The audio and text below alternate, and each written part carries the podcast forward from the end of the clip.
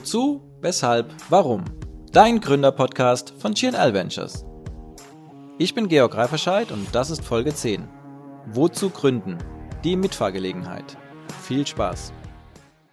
So eine Folge zu starten ist ja immer wieder so ein Thema. Jetzt haben wir auch schon drei äh, Anläufe äh, gehabt.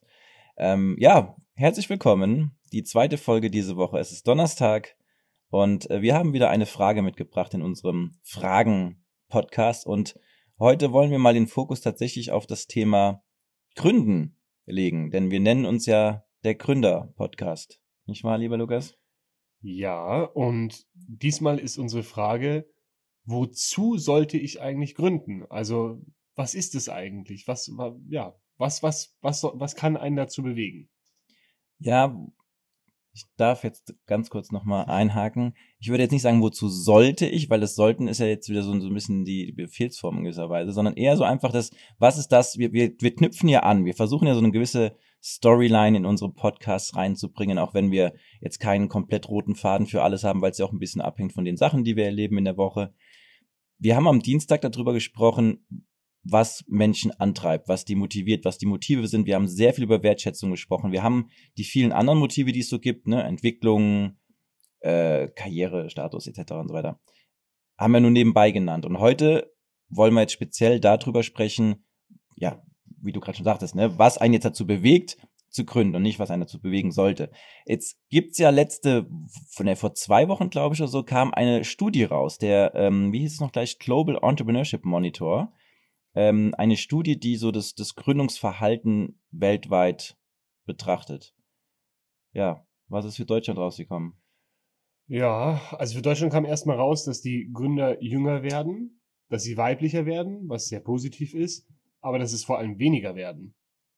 Und äh, vor allem aktuell, glaube ich, sind wir jetzt auf, was ist gesagt, glaube ich, Platz 43. Mhm, mhm, und ich glaube, da ist Luft nach oben. Die Frage ist, warum ist das so? Und ja. Was verändert sich? Was hält, was hält Menschen ab? Das sind wir ja auch wieder beim, beim Thema von vor einigen Folgen, wo wir über die Angst gesprochen haben.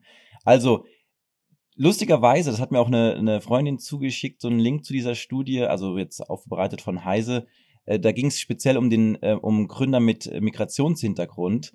Äh, und da stand dann so, ja, die gründen aus anderen Motiven, nämlich darum, die Welt ein bisschen besser zu machen. Das, das ist ja jetzt so ein bisschen so die Kategorie, ist vielleicht Social Entrepreneurship oder auch, nehmen wir so Begriffe wie Social Impact da sind wir ja, können wir das schon spoilern, glaube ich schon. Ne? Wir ja. haben ja am Anfang November machen wir mit äh, Irene Kilubi und äh, äh, Brandpreneurs einen großen, ja, Pitch Battle im Rahmen von Unicorn Pitch Battle und Startup Weekend.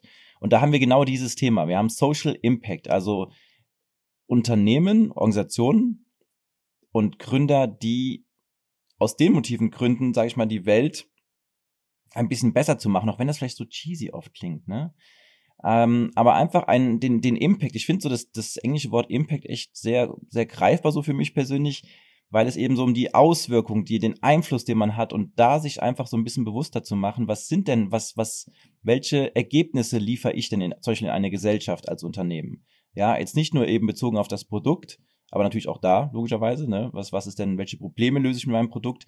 Und auch so ein bisschen eine größere Perspektive, kreiere ich vielleicht auch irgendwo an manchen Stellen neue Probleme, logischerweise. Ne? Also sprich, wo, wo wird produziert, unter welchen Bedingungen wird produziert und so weiter und so fort. Gibt es denn irgendwas, also an Produkten, wo du jetzt sagen würdest, okay, das hat tatsächlich, äh, die du nutzt oder konsumierst, da hat so ein bisschen so ein Social, so ein Social Aspekt drin? Das ist eine sehr gute Frage. Ähm, ich glaube, soziale Aspekte ja, tatsächlich, jetzt muss ich gerade drüber nachdenken. Ich weiß aber gar nicht, ob das die Motivation dahinter war, aber Blablacar. Also Blablacar ist ja, ist ja so die, diese Mitfahr-App. Und äh, ich hatte das eigentlich nie aus dem Hintergrund heraus, dass es irgendwie einen Social Impact hat, aber es schont halt auch die Umwelt, wenn man eben Fahrgemeinschaften bildet. Und natürlich ähm, ist es auch finanziell interessant, vor allem wenn man halt, also damals war ich ja noch Student, da war das äh, sehr interessant für mich. Aber ich glaube, das ist so, so eine eine Sache, glaube ich, ein sehr gutes Beispiel, wo eben das dann nicht so cheesy ist. Weil mhm. die hatten ja gar nicht den Anspruch zu sagen, ja, wir wollen jetzt hier die Umwelt schon und alles besser machen. Vielleicht war das auch ein, ein, ein Hintergrund. Aber im Wesentlichen ging es halt darum, erstmal irgendwie ein Problem zu lösen, nämlich Mitfahrer zu finden und Geld zu sparen. Und das eine schließt das andere ja damit nicht aus. Ja, ein super interessantes Beispiel. Wir könnten echt mal gucken bei denen, ob die das irgendwo sich so auf die Fahne schreiben im wahrsten Sinne des Wortes. Ich persönlich habe ja tatsächlich über super viele Jahre, also ich habe unfassbar viele Menschen mitgeholt. Ähm, und das ist auch sozialer Impact so im Sinne von dieses Austauschen. Also ja. wenn man das, das Ziel hat und auch macht. Ne? Also ich hatte tatsächlich immer echt richtig guten Austausch so mit den meisten Leuten.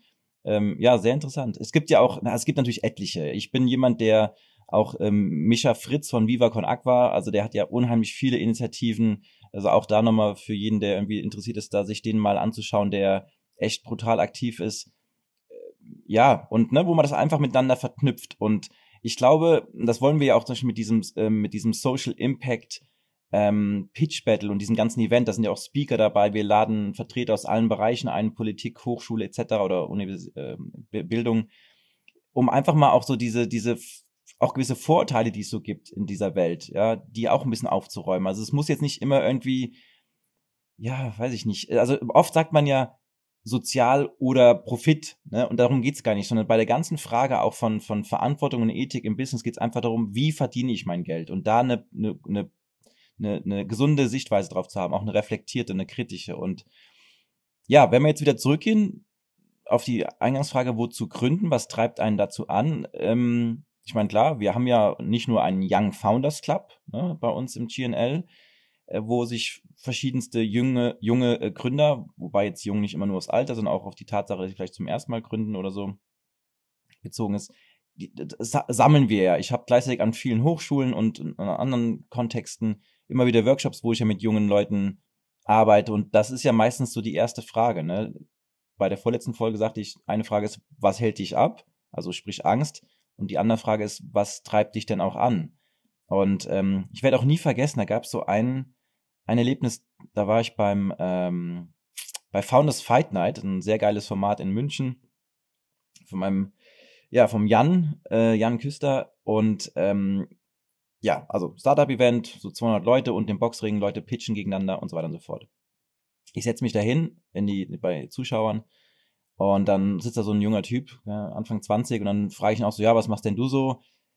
Oder ne, was, was treibt dich jetzt hier hin? Und, und seine Sichtweise so, ja, ich, ich will ein Startup gründen, dann exiten, dann brauche ich nicht mehr arbeiten. Ja, so, der, der klassische Unicorn-Blasen-Gedanke. Und ich bin da ja auch immer so ein bisschen zwiegespalten, ne? Wenn ich jetzt, ich habe von 19 Jahren das erste Mal gegründet, da gab, habe ich jetzt keine Begriffe wie Startup und was weiß ich noch irgendwie was oder wie so alle so die ganzen Buzzwords äh, genutzt und habe einfach meine Dinger gemacht und so cool das ist, dass das immer mehr eigentlich ein Thema wird, auch wenn die Studie eigentlich dagegen spricht, so ein bisschen. Aber in unserer Filterblase ist da ja immer mehr Aufmerksamkeit als viele junge Leute. Ist fast schon so ein, so ein, ja, so ein Trendthema. Ist doch immer wieder die Frage, was bewegt die, ne? Was, was für eine Vorstellung hat man eigentlich in der Rolle als Gründer? Und so immer wieder dieses Thema mit Investoren, Exit, Geld verdienen und, und viel zu wenig eigentlich aus meiner Sicht, ja, welches Problem löst du denn eigentlich mit deinem Business?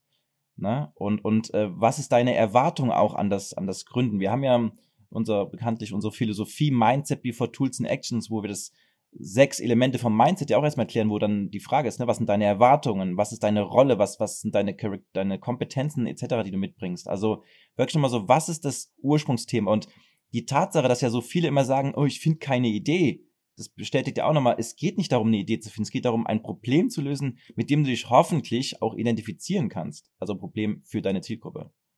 Vielleicht nochmal, um auf das Thema mit der, also mit dem Geld einzugehen. Also wir haben ja, ja, letzte Folge war das ja mit der, mit der Motivation. So. Und Geld kann natürlich motivieren. Aber interessanterweise habe ich äh, auch vor, vor ein paar Tagen ein Video gesehen, da hat Steve Jobs eine Rede gehalten, wo es letztlich darum ging, wie man ein Unternehmen aufbaut. Und ein ganz entscheidender Punkt war, und ich glaube, da gibt es auch das, dieses Zitat von ihm, ähm, am Ende des Tages äh, hilft es ihm nichts, der, der reichste Mann auf dem Friedhof mhm. zu sein, sondern äh, irgendwie die Welt besser gemacht zu haben. Und das ist der entscheidende Punkt. Wenn, wenn man gründet, nur des Geldes wegen, dann wird, also man stößt ja so oder so auf Herausforderungen, die wirklich anstrengend sein können. Und die kommen vielleicht nicht erst nach einem Monat, sondern vielleicht nach sechs Monaten oder nach zwölf Monaten oder vielleicht erst nach einem Jahr ja, also zwölf, ja, alles klar. Auf jeden Fall nach einer gewissen Oder nach 365 Tagen. Auf jeden Fall nach einer gewissen Zeit. Und die Frage ist ja auch dann, wie man mit diesen Herausforderungen umgeht. Und wenn man dann sagt, ja, ich habe nur das Geld im Fokus, das treibt dich nicht durch diese Situationen wo du vielleicht gar nicht mehr kannst, sondern das ist etwas anderes, was dich antreibt. Und die Frage, das zu finden und auch für sich klar zu bekommen, eben wozu man das macht, das ist, glaube ich, viel, viel entscheidender. Und das ist ja auch das, was du gesagt hast, hier Probleme lösen oder Ideen suchen. Und Ideen suchen, nur um Geld zu verdienen, ist halt, ja, kann, kann, muss jeder für sich selber wissen. Ähm, ich glaube aber, dass die Leute erfolgreich sind, die etwas gefunden haben, was sie so motiviert, weiterzumachen, egal was da kommt. Und ich glaube, das sind auch die Leute, die dann tatsächlich damit im Nachgang eben auch Geld verdienen. Also es ist immer, ja, ich, ich bin immer der Auffassung, wenn man für irgendwas brennt, für irgendwas Leidenschaft hat, dann kommt das Geld automatisch hinterher. Ja. Und dann ist auch wichtig, wie Karl Lagerfeld sagte, schmeißt zum Fenster raus, damit zur Tür da reinkommt. Ähm, ja, also versuchen wir nochmal so einen kleinen Mini-Recap im Sinne von, ähm, das so aufs große Ganze einzuordnen. Also nicht umsonst, auch wenn ich es eben schon mal erwähnt habe, Mindset before Tools and Actions. Wenn ich, wenn wir mit jungen Gründern arbeiten, oder egal mit jungen, mit, einfach mit Gründern, ja, in unserem Sparring, so wie wir es ja nennen, dann kommt in den ersten Gesprächen meistens immer dieses, ja, äh, wir wollen nochmal am Branding arbeiten, am Pricing, an, an Marketingideen, an vielleicht Prozessen, Abläufen etc. Und spätestens in der zweiten, ich wollte schon sagen, zweiten Folge, im, in der zweiten, im zweiten Meeting merken wir eigentlich, oder merke ich dann so mit den richtigen Fragen, nee, das, das, was, was erstmal geklärt werden sollte, ist so, wozu macht ihr das eigentlich? Ne? Weil gerade wenn es ja mehr als eine Person ist, was in der Regel ist, äh, merkt man relativ schnell, dass das halt eben nicht beiden gleich klar ist. Und es muss, das bedeutet nicht, dass beide die gleichen Ziele etc. haben sollte, sondern ähm, per se, sondern dass man einfach weiß, okay, den einen treibt das an, den anderen treibt das an. Der eine wollte schon vielleicht sein Leben lang dieses Problem lösen, der andere wollte sein Leben lang einfach schon mal äh, sich Gründer nennen. Der andere will ganz schnell einen Exit, was ja auch völlig legitim ist. Der, der nächste sagt, nee, das wird er niemals äh, aufgeben. Und ja, deswegen nehmt euch in euren Teams wirklich die Zeit dafür. Ich weiß, dass es oft so in den ganzen vermeintlichen Trubel von operativen Dingen so, ach ja, nee, hm, nicht so greifbar ist, aber wenn das geklärt ist, laufen die Dinge viel, viel schneller. Also es hat einen ganz operativen Benefit auch im Endeffekt. Und ähm, ja, also insofern, was ist das wozu? Was treibt dich an? Welche Probleme löst du? Und damit meinen wir jetzt nicht äh, die ganz, ganz riesengroßen Probleme in der Welt, sondern zumindest zu überlegen, welchen Impact habe ich mit meinem Startup, meinem Unternehmen im Sinne von welche Auswirkungen und fangen wir mal vielleicht damit an, die negativen zu reduzieren und dann kann man vielleicht als nächsten Step auch noch positive reinbringen. Ich finde, das ist wieder ein schönes Schlusswort. Ja, dann bis zur nächsten Folge, oder? Bis zur nächsten Folge. Danke. Vielen Dank fürs Einschalten. Wir freuen uns über dein Feedback und deine Fragen unter www.gnl.ventures. Bis zum nächsten Mal bei Wozu, Weshalb, Warum? Dein Gründerpodcast.